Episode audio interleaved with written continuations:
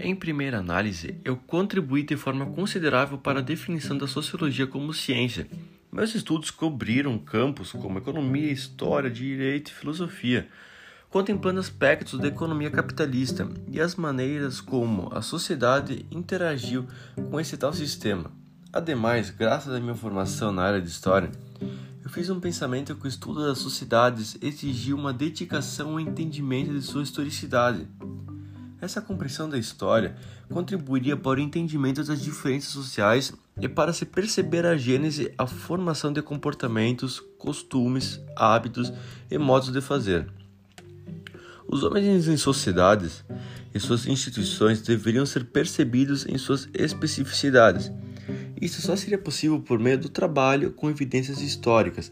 Além disso, eu ampliei os métodos de estudo da sociologia por meio de pesquisas históricas, com o fito de perceber as particularidades das experiências sociológicas que tinham como propósito de identificar traços gerais de experiências localizadas.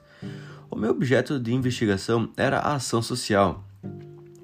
Isso é uma atribuição social estabelecida de sentido e de relações entre motivação, ação e efeitos. Outra contribuição minha para a sociologia foi a análise de tipos ideais, de modo que busque permitir que a análise sociológica se realize como exemplo. É possível citar uma sociedade ágrafa, ou seja, que não possui uma linguagem escrita. Ao analisar as particularidades dessa sociedade definir parâmetros de análise, eu pude estender referências para o estudo de outros agrupamentos sociais com características semelhantes. Nesse caso, a minha função foi estabelecer comparações de perceber as semelhanças e as diferenças entre os grupos.